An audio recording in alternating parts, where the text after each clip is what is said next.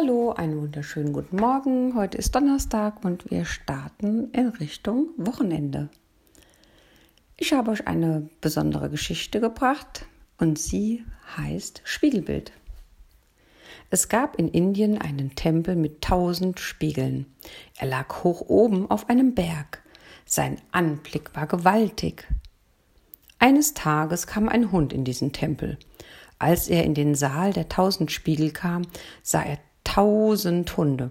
Er bekam Angst, sträubte das Nackenfell, klemmte den Schwanz zwischen die Beine, knurrte furchtbar und fletschte die Zähne. Und tausend Hunde sträubten das Nackenfell, klemmten die Schwänze zwischen die Beine, knurrten furchtbar und fletschten die Zähne.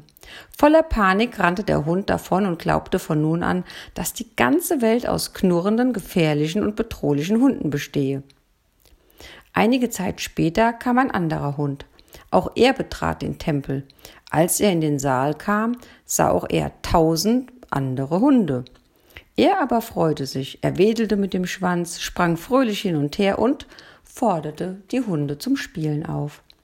Und er sah tausend Hunde, die ihm schwanzwedelnd entgegensprangen. Dieser Hund verließ den Tempel mit der Überzeugung, dass die ganze Welt aus netten, freundlichen Hunden bestehe, die ihm wohlgesonnen sind.